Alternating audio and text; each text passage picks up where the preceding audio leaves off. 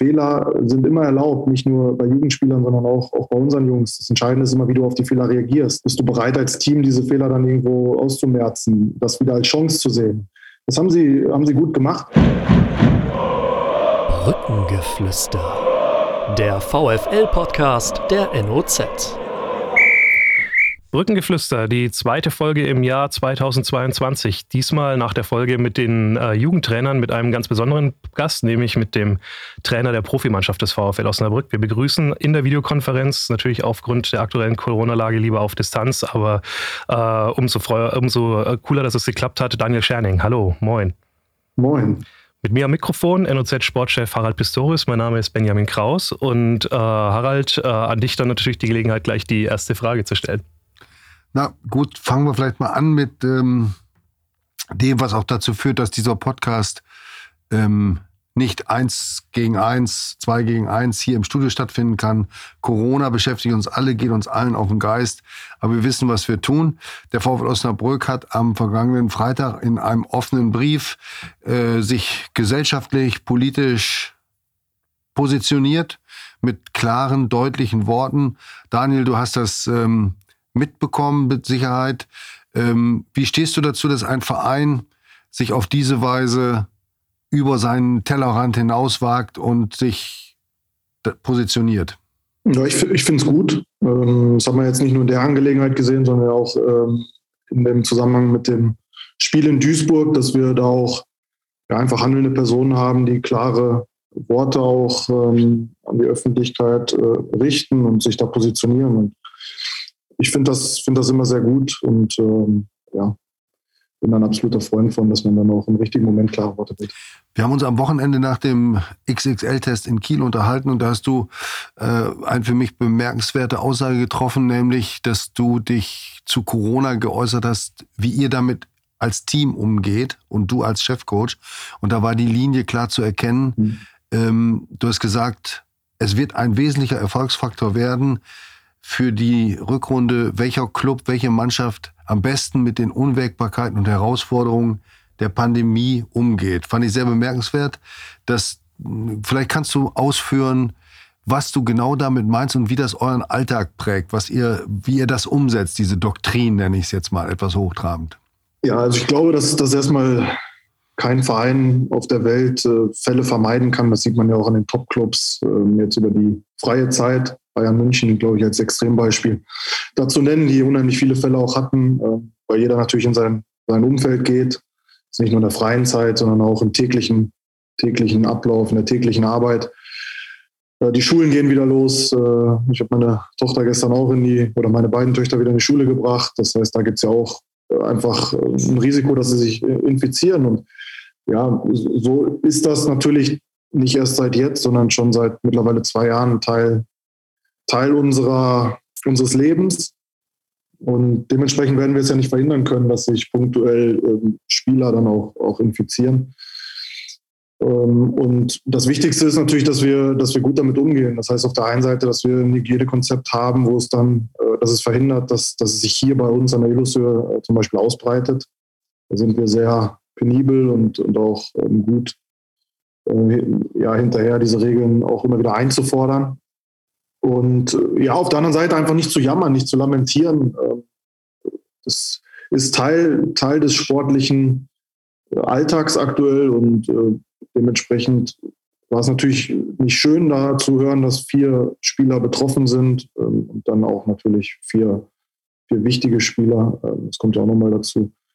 Und ja, aber trotzdem müssen wir damit umgehen, müssen das Beste daraus machen und weiter konzentriert arbeiten über die vier Jungs und wie es jetzt gerade aktuell aussieht, können wir dann vielleicht nachher nochmal sprechen, wenn wir so äh, die Tests durchgehen und den jetzigen Stand der Vorbereitung.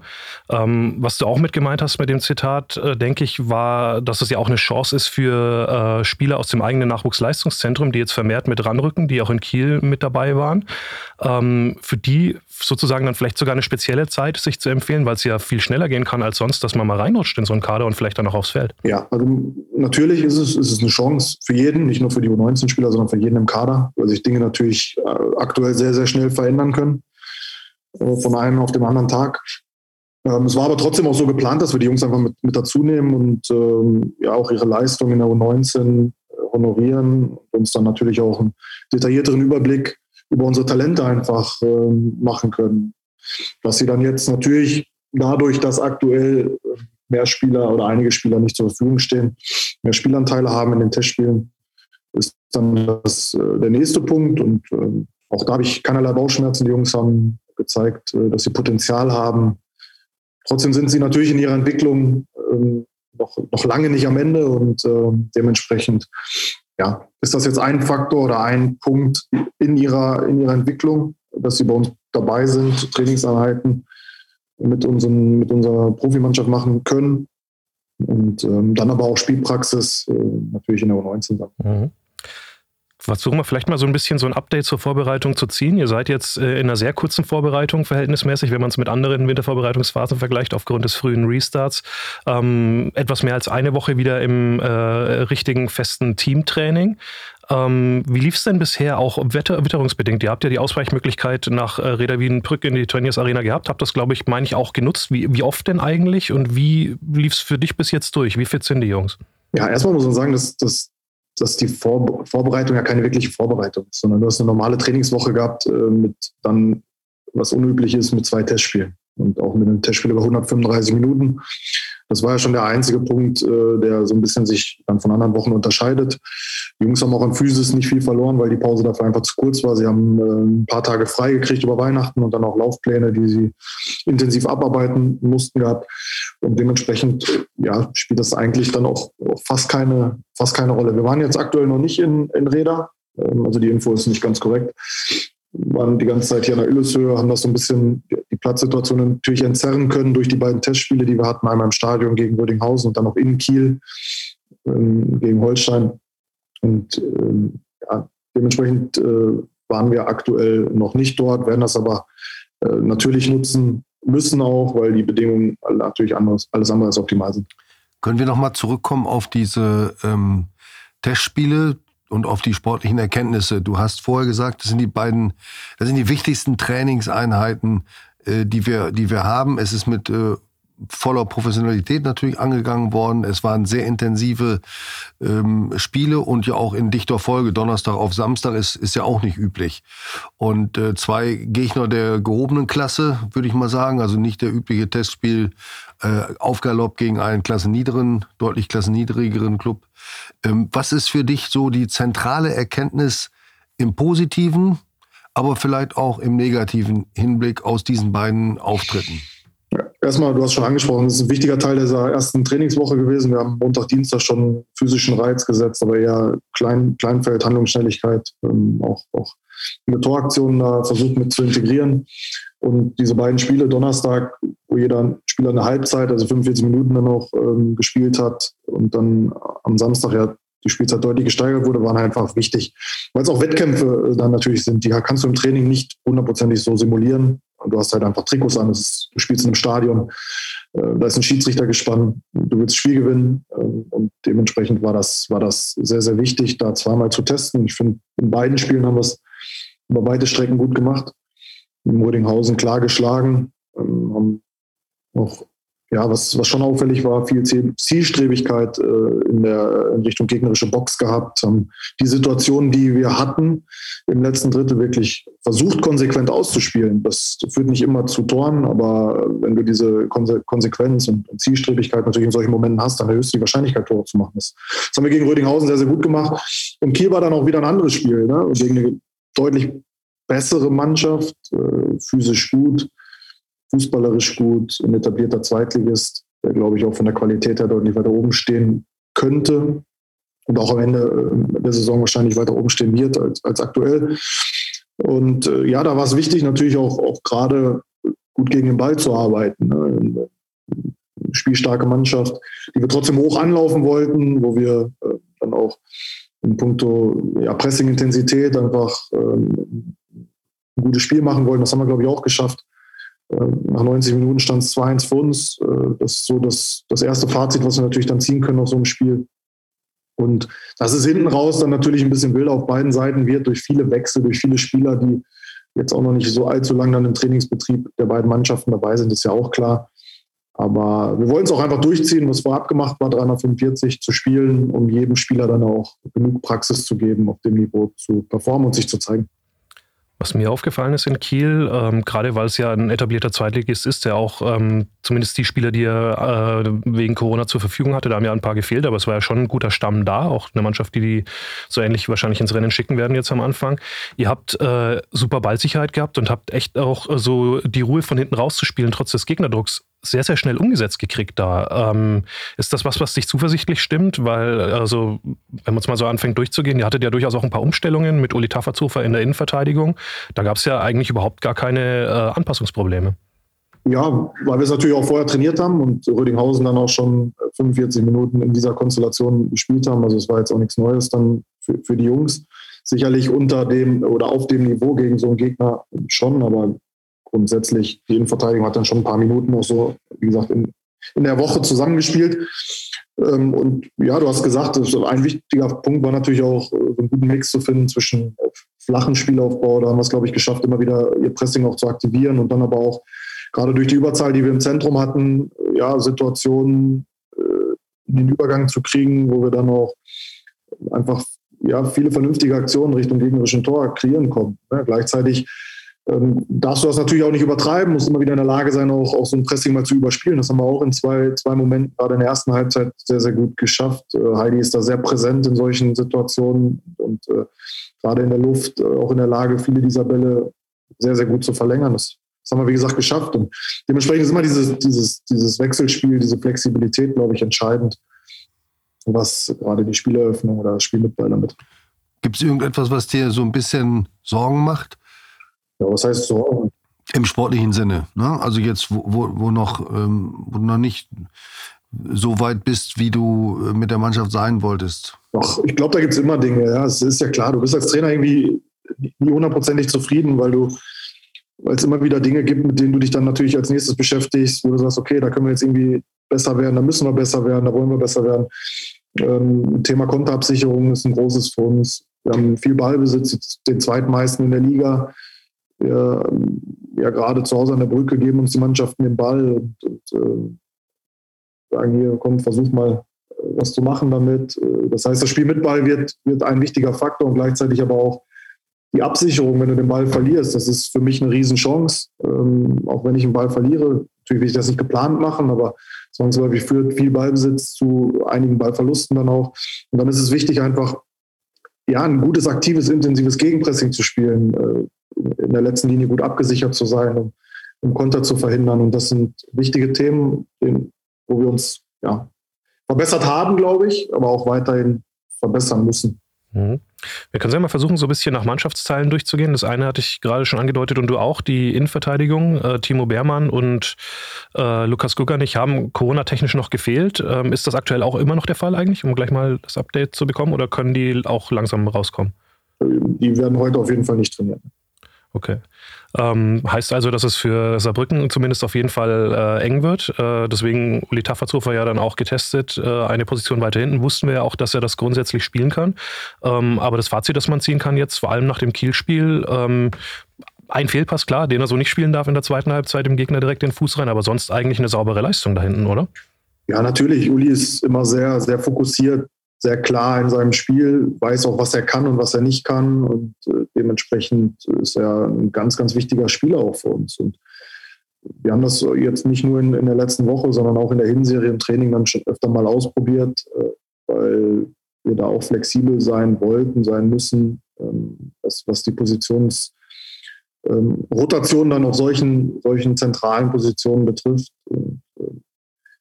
Das, er hat das gut gemacht und ist absolut äh, eine wichtige Alternative da aktuell.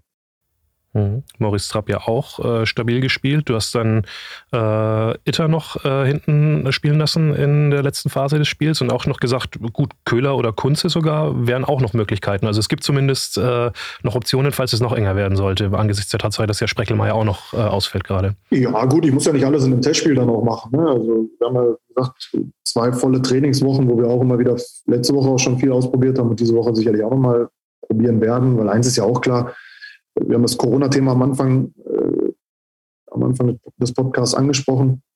Du weißt ja heute nicht, was übermorgen ist und dementsprechend äh, haben wir da Lösungen für alle Positionen, äh, glaube ich, im Kader. Und äh, die werden wir diese Woche auch dann äh, weiterhin trainieren und ausprobieren. Wie würdest du die Situation im Angriff äh, skizzieren und beurteilen? Ihr habt ja ein, ein breites Spektrum unterschiedlicher Angreifer äh, zusammengestellt zu Saisonbeginn. Und ähm, es gibt äh, einen herausragenden Assistgeber mit Aaron Opoku. Es gibt einen äh, auffälligen Torjäger, Torschützen mit, mit Mark Haider. Ähm, es gibt äh, schnelle Flügelstürmer, es gibt große Stürmer. Es gibt äh, auch äh, den ähm, typischen Strafraumspieler, wie es Andrew Wooten ja wohl sein sollte. Bisher hatte diese Erwartungen nur bedingt erfüllen können, auch aufgrund von Verletzungen. Wie siehst du da die Gesamtlage und siehst du da Trends, die nach oben zeigen? Ja, also wir haben ein breites Portfolio an Spielern. Das, das war auch in, in, in der Sommertransferphase unser Ziel, dass wir auch flexibel von der Grundordnung her spielen können, 4-3-3, aber auch 4-4-2 mit zwei Spitzen. Ich glaube, wenn man sich unsere Außenspieler anguckt, äh, dann sind das auch alle Spieler, die bei zwei, zwei zentralen Spitzen auch in der Mitte spielen könnten, bis auf vielleicht Aaron Opoku, der sich definitiv außen wohler fühlt. Ähm, ja, wir haben einige Spieler, die, die natürlich schon gescored haben, die auch auf ja, Tore und, und Assists äh, auf ihrem Konto haben. Was uns natürlich aktuell fehlt, ist äh, ein klarer Zielspieler, der, der wirklich in der Box ähm, dann auch sich sich brutal wohlfühlt. Äh, Heidi ist das, ist das ja, ähm, ja, kann das sein, ist das aber sicherlich von seiner Art und Weise, wie er es interpretiert, äh, dann eher vom, vom, Spielertyp her auch ein bisschen anders äh, ausgerichtet. Und Weicht auf die Flügel aus, geht auch in. Ja, viel Tiefgang, ja. Ähm, ist sehr, sehr, sehr, sehr, sehr, sehr, sehr fleißig, sehr, sehr gut im Pressing mhm. und defensiv ähm, hat ja auch schon sechs, mhm. ja, absolut, und hat äh, ja auch schon sechs Tore, ich glaube vier Assists, ja, also sechs, vier. Torpunkte. Mhm. Ähm, und man sieht ja auch, äh, wie wichtig er für die Mannschaft ist. Ähm, und trotzdem ist er nicht dieser, dieser Spieler, der sich in der Box natürlich dann äh, extrem wohlfühlt, wenn Gegner mal tiefer steht. Und das sind äh, Dinge, die wir auch intern natürlich trainieren und ausprobieren, weil wir in solchen Phasen dann auch, das hat ja auch die Hinserie gezeigt, auch sicherlich noch Potenziale haben. Gerade in den Heimspielen, wenn Gegner gegen uns tief spielen, uns den Ball geben.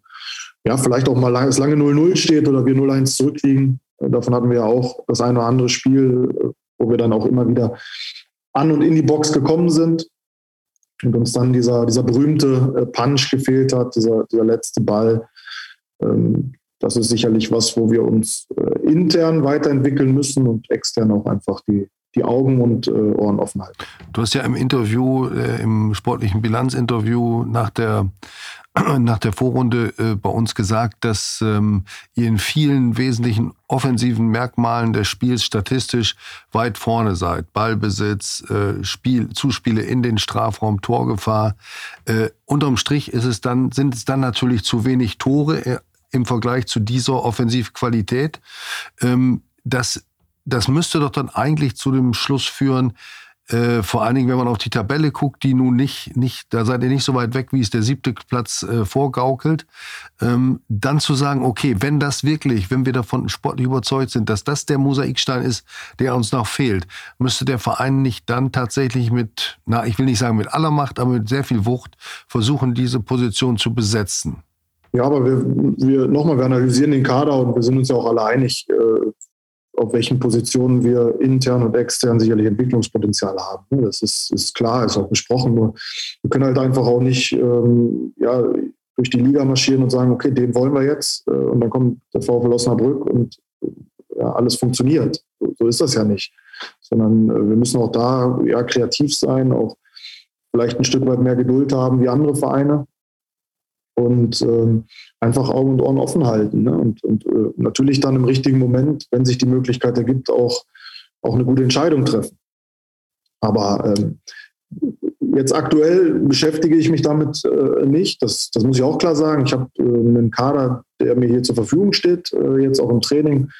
Ähm, und mit dem arbeiten wir daran. Und ich glaube, dass dieser Kader auch äh, intern einiges an, an Entwicklungspotenzial, was den Offensivbereich noch hergibt, äh, wenn man sich da mal Aaron Opoku dann noch rausnimmt, der bisher ja, sehr, sehr viele Tore vorbereitet hat, aber selbst auch noch keins geschossen hat. Und das ist ein wichtiger äh, Punkt jetzt für ihn in seiner Entwicklung im nächsten halben Jahr. da sich zu, zu strecken, einfach besser zu werden, gieriger zu werden, klarer zu werden. Und solche Potenziale versuche ich natürlich aktuell dann mit den Jungs ja, auszureizen. Und da liegt auch mein Fokus in der täglichen Arbeit. Opoko ist wieder zurück im Training, äh, genau wie Chance Makala, der, ähm, also die beiden durften aus der Quarantäne wieder raus. In Kiel haben jetzt äh, begonnen Sören Bertram und Felix Siegel auf den Außenbahnpositionen. Ähm, wie hast du beide gesehen? Unser Eindruck war absolut engagierte Vorstellung von beiden. Ähm, die wollten schon auch jetzt die Chance nutzen und zeigen, dass sie äh, da sind, oder? Ja, absolut. Beide haben, äh, nehmen das natürlich auch wahr, dass, dass dann zwei Offensivspieler mit Corona irgendwo raus sind. Das ist ja, ist ja auch klar. Kader, äh, Kader nimmst du das war, welche Positionen da dann aktuell fehlen und lauerst dann natürlich auch auf deine Chance, ähm, die, die dann vielleicht auch ähm, absolut greifbar ist. Und so sind wir insgesamt auch aufgetreten. Nicht nur was diese beiden Positionen betrifft, sondern äh, insgesamt von der Leistung her war es, wie gesagt, ähm, sehr, sehr gut in Kiel. Man muss aber sagen, es war dann halt auch nur ein Testspiel. Ähm, auch, das ist ein wichtiger Faktor in der Analyse. Ähm, und ich, ja, jetzt um, um auf beide nochmal zurückzukommen, finde ich, dass beide eine sehr engagierte Leistung äh, da gebracht haben und ähm, ja, jetzt dann auch, glaube ich, ja, diese nächste Woche genauso angehen werden und ähm, natürlich auf ihre Chance lauern. Hm. Felix Siegel an seinem 25. Geburtstag. Herzlichen Glückwunsch an der Stelle auch nochmal nachträglich. Ähm, für dich, das habe ich jetzt so rausgehört aus deiner Antwort vorhin, wäre es dann auch kein Problem, wenn ähm, das Transferfenster ist ja bis zum 31. offen. Wenn sich also auch nach den ersten Spielen noch was tut, weil es sieht jetzt, stand jetzt nicht mehr so, nicht so aus, dass vor dem ersten Spiel noch jemand integriert werden kann, was ja eh knapp werden würde jetzt schon angesichts der Tatsache, dass ja ein paar Tagen gespielt wird. Ja, gut, ich sage ja jetzt nicht, wenn wir Freitag keinen haben, dann äh, will ich keinen mehr äh, oder brauchen wir keinen mehr. Das ist ja nochmal ein dynamischer Prozess. Wir, äh, da kann sich jeder sicher sein, wir, wir analysieren den Markt, wir sprechen ähm, dann auch natürlich viel intern miteinander äh, haben. Finanziell sicherlich nicht die Möglichkeiten wie andere in der Liga, das muss man auch klar sagen, aber ähm, ich bin auch schon natürlich ein Stück weit entspannt, weil ich weiß, dass Ami auch äh, natürlich dort äh, federführend äh, sehr, sehr akribisch und intensiv arbeitet. Und ähm, ja, lassen wir alles auf uns zukommen. Mal schauen, was die nächsten Tage, Wochen äh, sich, sich entwickelt erfahrungsgemäß ergibt sich dann natürlich hinten raus auch immer noch etwas, äh, womit du vielleicht jetzt aktuell nicht rechnest. Und wie gesagt, da bin ich entspannt. Es sind ja ein paar interessante Typen auf dem Markt und Amir, er hat ganz bestimmt eine gute Übersicht. Er hat aber auch eine andere Eigenschaft, die für den VfL eine Tugend ist. Er ist sehr verschwiegen und das respektieren wir natürlich und äh, gucken mal so ein bisschen, was sich da tut und was wir ein bisschen ähm, in, in so einer Art Managerspiel äh, mal, mal herausfinden können, wer da passen könnte. Das ist aber auch nur eine kleine Spielerei, mit der man sich auch eine kurze Vorbereitung oder Winterpause nochmal verkürzen kann. Ähm, du hast einen Neuzugang, ist, ein Neuzugang ist ja schon da. Oliver Wähling. Ja. Kannst du vielleicht noch mal zu dem etwas sagen? Er ist gekommen, wir alle horchten auf, als der Name im Sommer auftauchte. Ihr habt bestimmt auch von Anfang an viel von ihm erwartet. Und dann gab es eine Knieverletzung, die zuerst gar nicht so schlimm schien. Und dann ist es doch zu einer Operation, zu einem Eingriff gekommen. Und jetzt ist er da. Kannst du vielleicht mal das letzte halbe Jahr mit ihm schildern und äh, was du jetzt von ihm in realistischer Wahrnehmung erwarten kannst?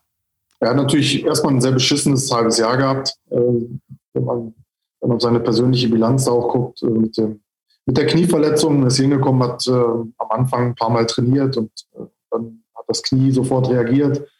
Ähm, es gab vorher schon mal eine Vorgeschichte, was das Knie betrifft. Ähm, und ja, dann ist natürlich der normale Ablauf der Jungs oder er ist zu den Ärzten gegangen und äh, ja, wurde dann eine strukturelle Verletzung natürlich auch, auch festgestellt, die dann behoben wurde. Und dann ist so ein Reha-Prozess nach so einer Verletzung natürlich auch nicht immer ähm, sehr, sehr, sehr einfach und ähm, dann auch gerade nicht nach oben, sondern auch da kann es Rückschläge geben. Das war bei ihm dann auch der Fall, dass das Knie einfach ein bisschen auf Belastung reagiert hat, wir dort viel Geduld haben mussten.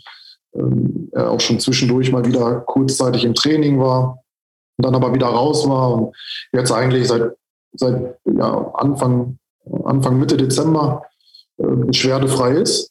Die Phase schon vor der, vor der Winterpause, die letzte Woche vor Duisburg normal trainiert hat.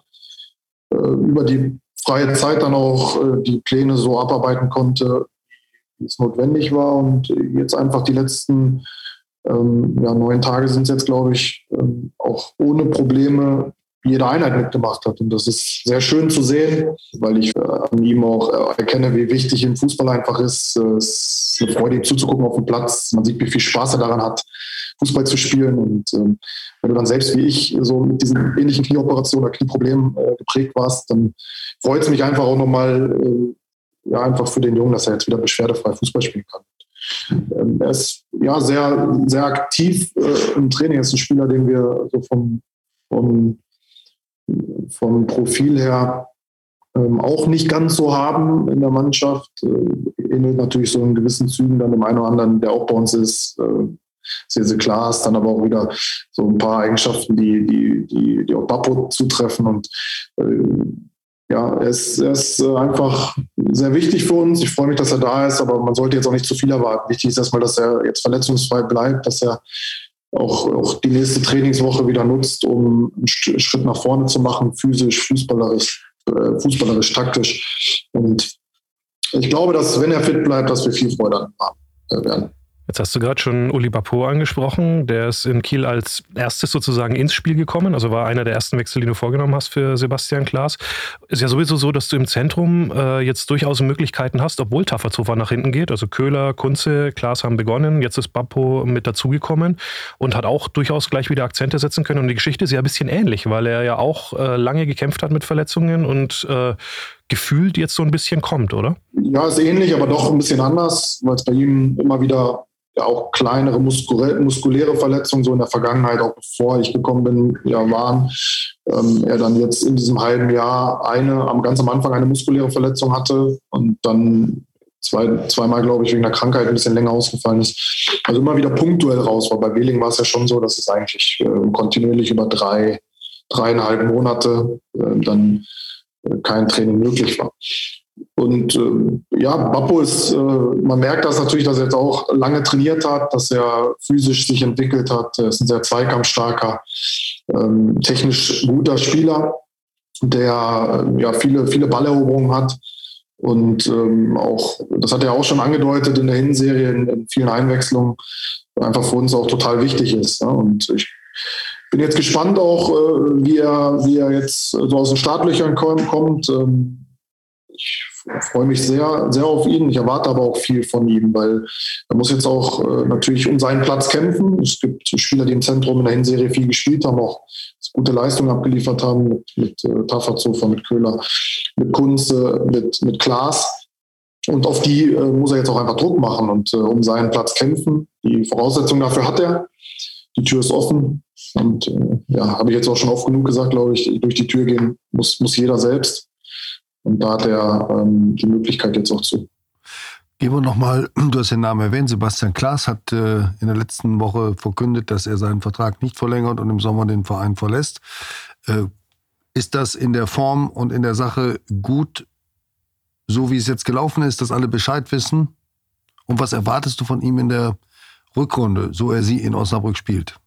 Ja, also gut, äh, macht er jetzt acht Tore in der Rückserie, dann sagen sie alle super, dass er das gesagt hat im Winter. Ähm, wenn er jetzt vielleicht seine Leistung aus der Hinserie nicht ganz so bestätigen kann, dann hauen alle drauf und sagen, scheiße, Entscheidung war zu früh. Ähm, also kannst es dir ja hinten raus hinlegen, wie du es willst letztendlich. Ah, deswegen frage ich ja jetzt, also ja, wir haben ja auch eine Meinung dazu. Ja, ich habe das ja auch schon gesagt, dass ich grundsätzlich ein Freund von klaren Entscheidungen bin.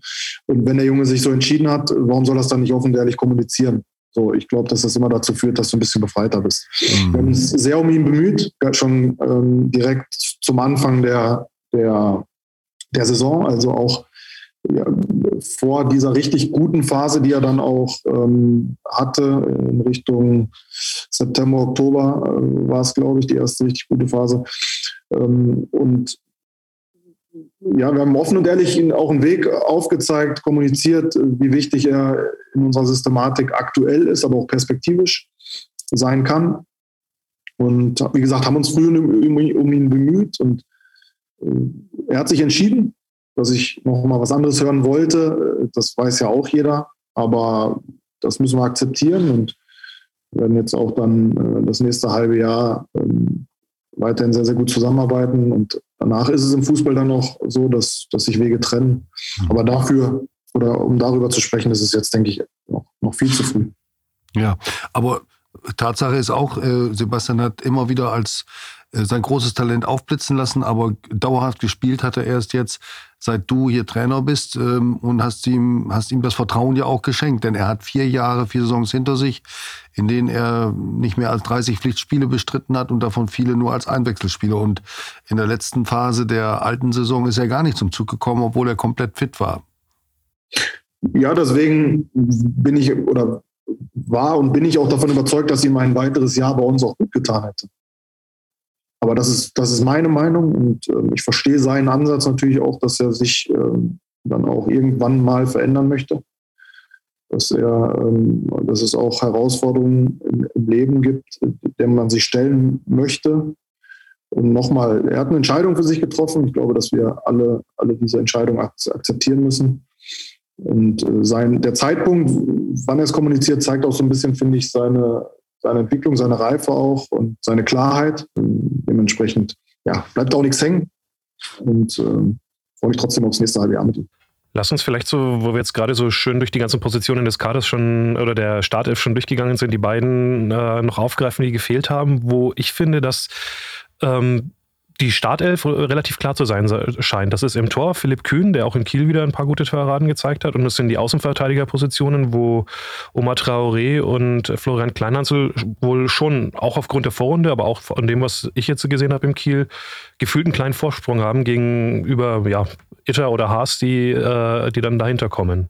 Ist das richtig so? Ja, es ist schon richtig.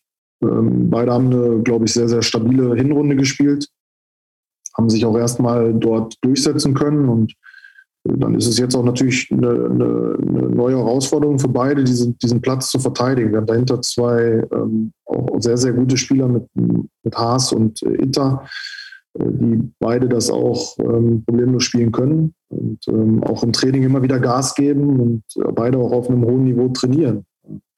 Und äh, das ist ein, ein Konkurrenzkampf äh, auf, auf dieser Position auf beiden Seiten, der sehr, sehr gut ist. Ähm, weil sich dadurch natürlich auch durch diese Konkurrenzsituation immer, immer die Spieler auch entwickeln können. Ähm, und ja, auch da geht es jetzt darum natürlich, dass wir, dass, dass, dass die Jungs erstmal verletzungsfrei bleiben äh, auf, auf, auf den Positionen, dass wir diesen Konkurrenzkampf auch äh, weiter haben und dass sich die Spieler dann, dann auch dort entwickeln können. Und beide, wie gesagt, machen einen stabilen Eindruck in der Hinserie und ich bin auch davon überzeugt, dass sie dass sie ähm, diese Leistung bestätigen werden. Im Tor, ja, im Tor habe ich jetzt äh, Tim Wiesner zum ersten Mal gesehen. Ähm, aufgefallen ist mir, Fußball spielen kann man mit dem auch. Also was so das Spiel hinten raus anging, äh, am Ball, ähm, müsste man jetzt auch also keine Panik haben, dass man in dein System auch mal äh, ja, reinschmeißen kann, wenn man es denn muss. Falls Philipp Kühn ja mal ausfällt, kann ja alles passieren. Nein, Tim hat oft genug bewiesen, dass man, dass man das machen kann, dass man jederzeit bringen kann. Er trainiert auf hohem Niveau. Das ist dann auch wichtig, um für den Moment vorbereitet zu sein, um dann auch gute Testspiele wie jetzt in Kiel abzuliefern.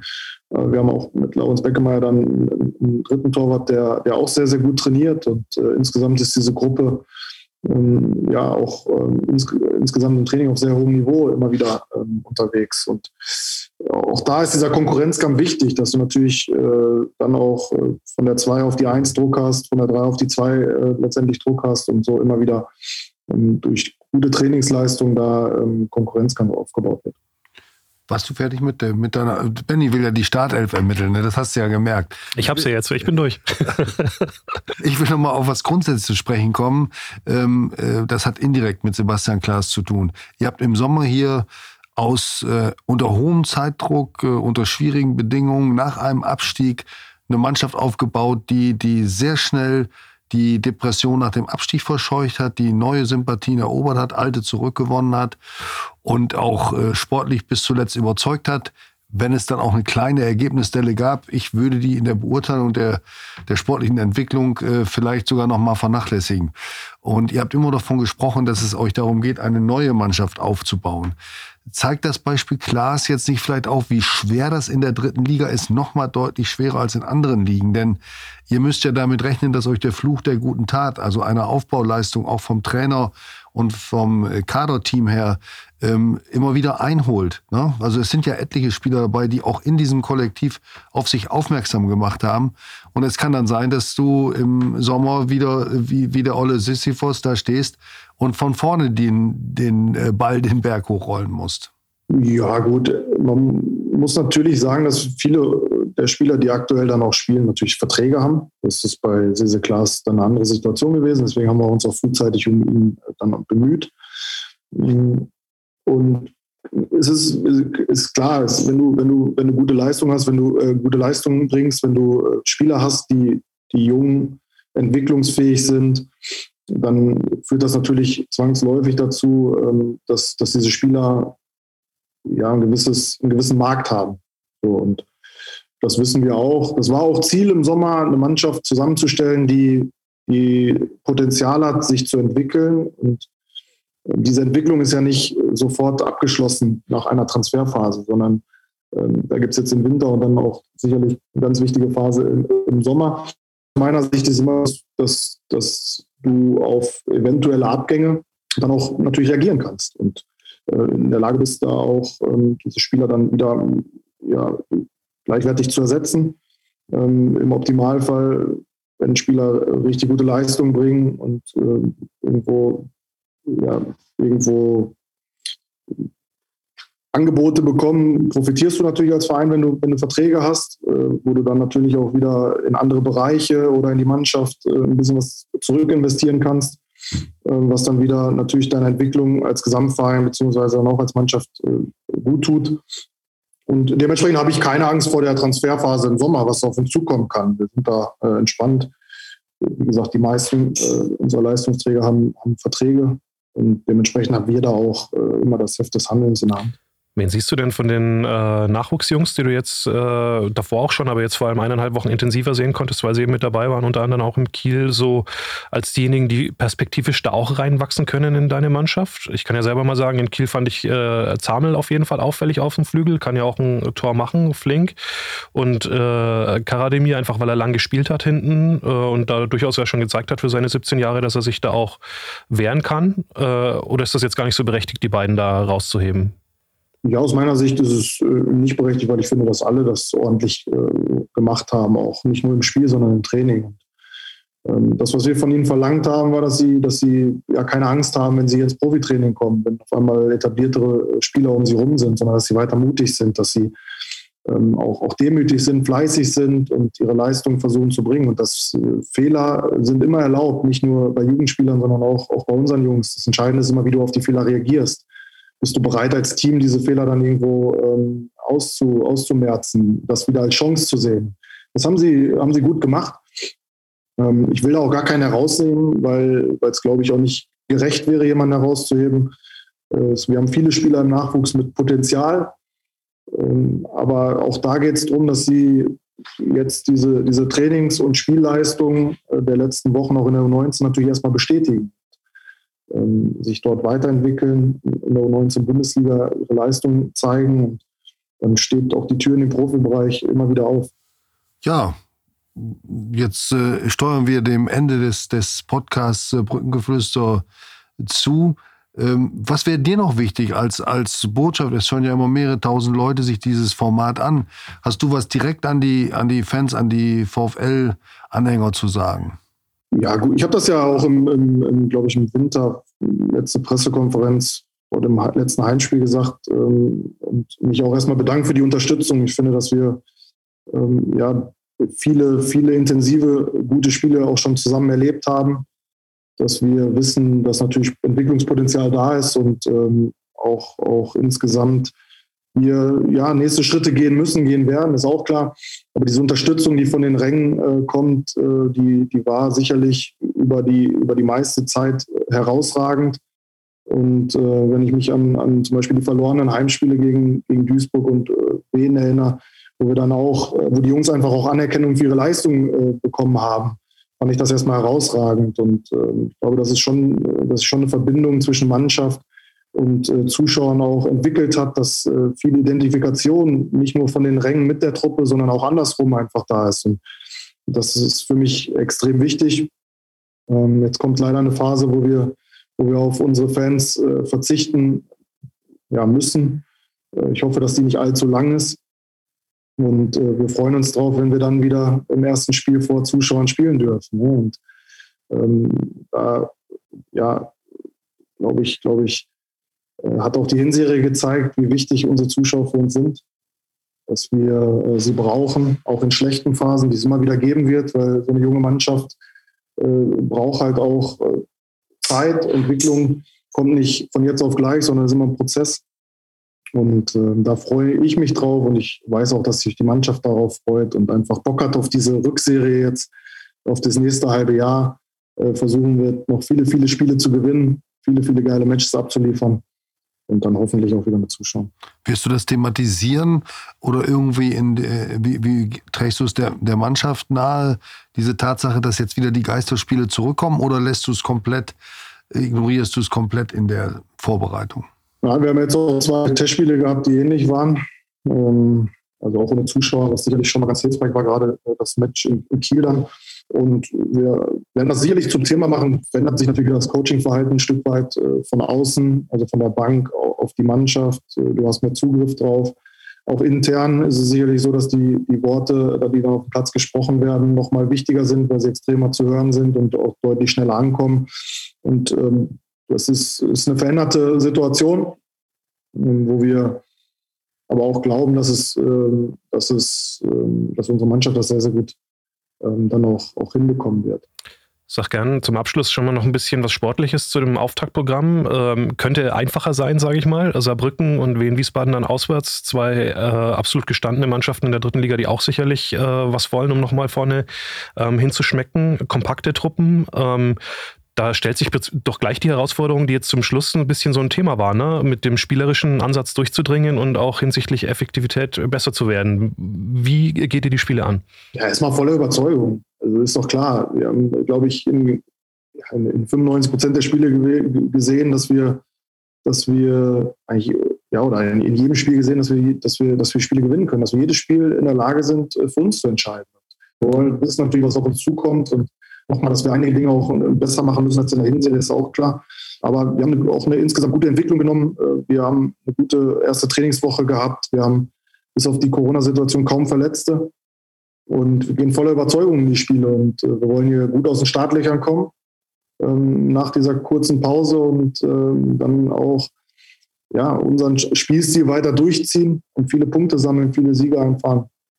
Ähm, das, ist, das ist unser Ziel und darauf freuen wir uns. Harald scannt hier nebenbei nochmal den Treffpunkt. Ist da noch eine Frage drin? Nein, da ist nichts mehr drin. Da wird ja auch sehr engagiert über Corona im gesellschaftlichen Gesamtzusammenhang diskutiert, das ist ja auch gut. Aber wir haben jetzt uns auf den Fußball weitgehend konzentriert. Das waren sehr interessante, sehr informative 45 Minuten mit dem Cheftrainer Daniel Scherning, der am Samstag gegen den ersten FC Saarbrücken mit seiner Mannschaft startet in die zweite Hälfte der Saison. Und wir erinnern uns alle gerne an das Debütspiel von Daniel und dieser Mannschaft in Saarbrücken. Es war ein, ein denkwürdiges Spiel, das du wahrscheinlich so schnell nicht vergisst, ne? Nee, tatsächlich nicht. Äh, ich glaube, dass man sich immer an sein erstes Spiel dann irgendwie erinnert. Und äh, meins oder unseres hier war natürlich sehr, sehr speziell. Äh, nach vier Minuten hast du gedacht, was ist denn jetzt los? Gefühlt alles schon mal am Anfang der Saison gegen dich, aber ja, wie die Jungs das in dem Spiel dann auch ähm, gemacht haben, nach dieser roten Karte äh, weiter an sich geglaubt haben, Fußball gespielt haben. Nach der Verletzung von Köhli. Die Verletzung von Köhli, die Verletzung von Bermann in der Halbzeit, äh, gefühlt war irgendwie alles gegen dich.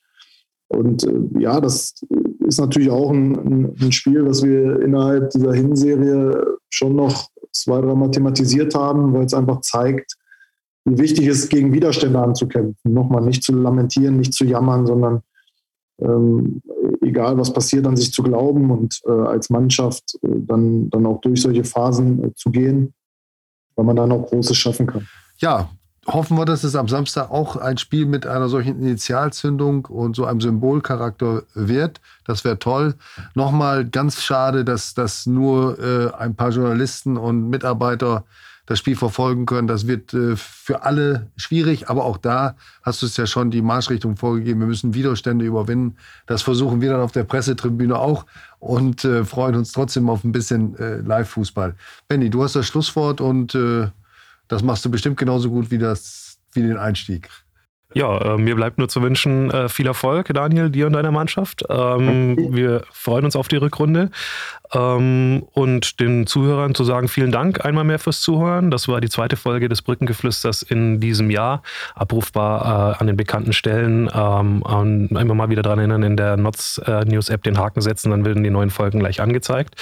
Nächste Woche sind wir wieder da. Dann können wir reden über das Auftaktspiel gegen den ersten FC Saarbrücken und vielleicht ein bisschen schon überlegen, wo das Ganze hingeht. Wobei da wird der Trainer sicherlich auch wieder widersprechen würde, denn wir haben eine lange Runde vor uns. Der VfL hat ja auch noch ein Nachholspiel in der Hinterhand ähm, 19 Chancen äh, bis zum Saisonende, um erstmal die 45 voll zu machen, wie der Sportdirektor sagen würde, aber dann vielleicht zu hoffen, dass noch möglichst viele Spiele übrig sind, um vielleicht sogar auch noch ein bisschen mehr zu schaffen. Vielen Dank dafür, vielen Dank fürs Zuhören und bis zum nächsten Mal. Tschüss. Dankeschön, tschüss. Ciao.